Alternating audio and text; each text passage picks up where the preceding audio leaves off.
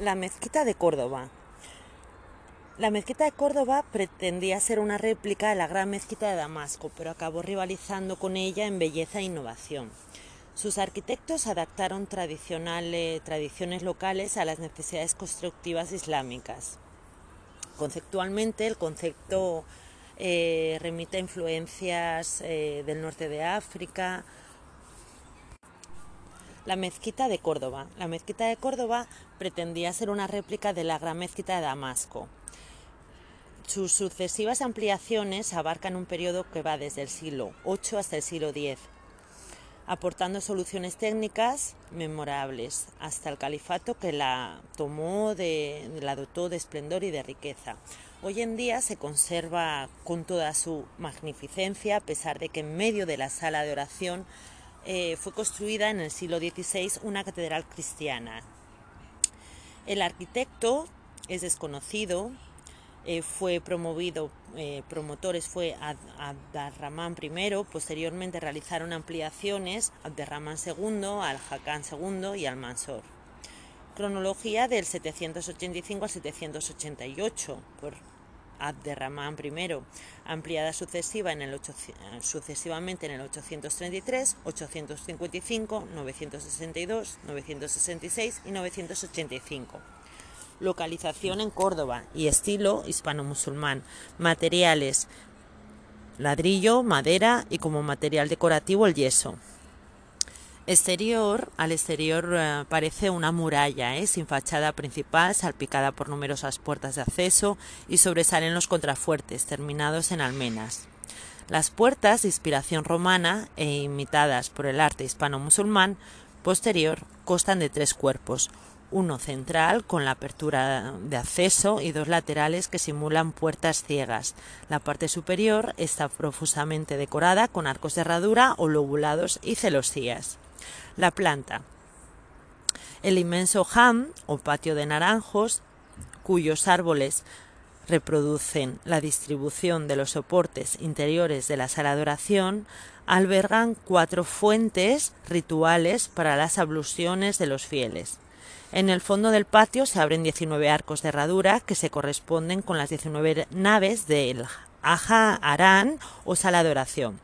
Estas naves, separadas por arcos sobre columnas, están emplazadas en perpendicular para conducir la mirada del creyente hacia el muro de la quibla. Este muro de la cabecera está orientado hacia la Meca. En la quibla se sitúa el mirat, armario sagrado en donde se guarda el Corán y desde el cual se dirige la oración. Desde el mirat existe un espacio privilegiado, la maxura, reservada a las autoridades. La sala de oración está compuesta por un bosque de 514 columnas de jaspe, granito y mármol. El edificio original, erigido por Abderramán I, se reutilizaron fustes romanos y visigodos. La insuficiente altura de los fustes se resolvió gracias a una ingeniosa superposición de arquerías esta innovación sin precedentes permitió elevar consideradamente la cubierta hasta 11 metros con 5 y generar un aspecto de ligereza casi etérea. Probablemente no fue más que una furtadísima improvisación, ya que la mezquita se estaba construyendo a toda velocidad y el arquitecto solo disponía de los reducidos fustes clásicos.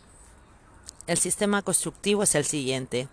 Sobre cada columna reutilizada se levanta una pilastra secundaria con arcos de herradura, que contrarrestan las presiones laterales que ejercen la pilastra. Estos arcos de herradura posibilitan que las pilastras sostengan un segundo nivel de arcos de medio punto, que a su vez soportan la cubierta a dos aguas. Las ampliaciones respetaron la concepción de la sala de oración, sin embargo, parte de la sala quedaba sumida en la penumbra. Para iluminarla, Al-Hakam II añadió cuatro cuerpos de ventanas coronadas por cúpulas, uno en el centro y tres delante de la maxura. Para sustentar las cúpulas, sin poner obstáculos en la mágica visión del bosque de columnas, se perfeccionó el sistema de arquerías del edificio original. Dos columnas superpuestas eran flanqueadas por tres hileras de arcos lobulados entrelazados, que aseguraban la estabilidad. Los arcos lobulados utilizaban aquí prácticamente por tracerías complicadas y vistosas que filtraban la luz como si fueran exquisitas celosías. Las cúpulas se levantaron sobre arcos que se entrecruzaban formando polígonos entre estrellados. Entre los nervios de las cúpulas se emplearon las ventanas. La ampliación de Al-Hakan revistió el interior de la mezquita de riqueza y suntuosidad. El recurso al yeso, con gran despliegue de formas y colores, se completó con la fachada del Mirat. La cúpula interior se revistió con mosaicos importados de Bizancio. Además de las innovaciones constructivas, la mezquita cordobesa introdujo el yeso como material preferente en la ornamentación. Su versatilidad dio lugar a arabescos o lacerías, motivos vegetales, inscripciones y a tauriques, relieves de temática vegetal. La Alhambra de Granada. La muralla de la Alhambra, la roja, construida con la arcilla roja de la colina donde se asienta, destaca sobre las montañas de Sierra Nevada. Muhammad I, 1232 a 1273, fundó la dinastía nazarí, que, rigió los destinos de Granada como reino independiente durante 250 años. Construyó la acequia real, desde Río Darro, y erigió el recinto militar de la Alcazaba. La Alhambra y su prolongación, el Generalife, destacan sobre el resto de monumentos nazarís. En el Renacimiento el emperador Carlos V demolió parcialmente algunos palacios para construir su palacio renacentista. El nombre la Alhambra. El arquitecto es desconocido. La cronología del siglo XIII al, XIV. Localización Granada y estilo hispano-musulmán. Los materiales argamasa, ladrillo, estuco, yeso, mármol, cerámica y madera. El exterior de la Alcazaba es un recinto amurallado en forma de navío, cuyo proa se orienta hacia la ciudad. De acuerdo con la mentalidad islámica, los más de dos kilómetros de muros exteriores, con torreones salpicados de pequeños vanos y reforzados por una treintena de torres, ofrecían una visión sobria que nada tiene que ver con el espléndido interior que ocultan. Planta interior. La joya que esconde la Alhambra son sus espléndidos palacios, construidos según las necesidades de cada momento, aunque agrupadas irregularmente, tenían algo en común. Cada uno de ellos articulaba a partir de un patio central. Los edificios hispano-musulmanes diseñados a escala humana disimulaban con yeso la pobreza de los materiales empleados, argamasa para los muros y ladrillos para pilares, arcos y bóvedas, y no daban mayor importancia a los aspectos estructurales. La Alhambra parece la materialización de la creencia musulmana de que el paraíso es un jardín. En ella la arquitectura da paso a la naturaleza, estableciendo transiciones sutiles y suaves, pórticos abiertos, torres, miradores, patios.